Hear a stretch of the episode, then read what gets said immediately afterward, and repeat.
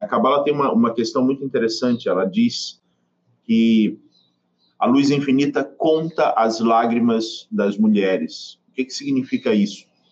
Significa que no momento em que a tristeza se abate sobre o feminino, um julgamento passa a existir sobre o mundo. Lá no mundo antigo, quando as, as colheitas elas não eram bem sucedidas, quando existiam intempéries naturais ou colapsos naturais, sempre se convocava uma reunião para chamar a atenção da própria comunidade, da própria tribo, no sentido de alertá-los quanto à felicidade e alegria das mulheres. Porque no momento em que o feminino ele começa a ser aviltado, ele começa a ser agredido, ele começa a ser violentado, a natureza responde de uma forma com julgamento. Toda a tribo se reunia no sentido de honrar e celebrar o feminino para atrair boas energias para o mundo, para a natureza, para a colheita, para o rebanho e tudo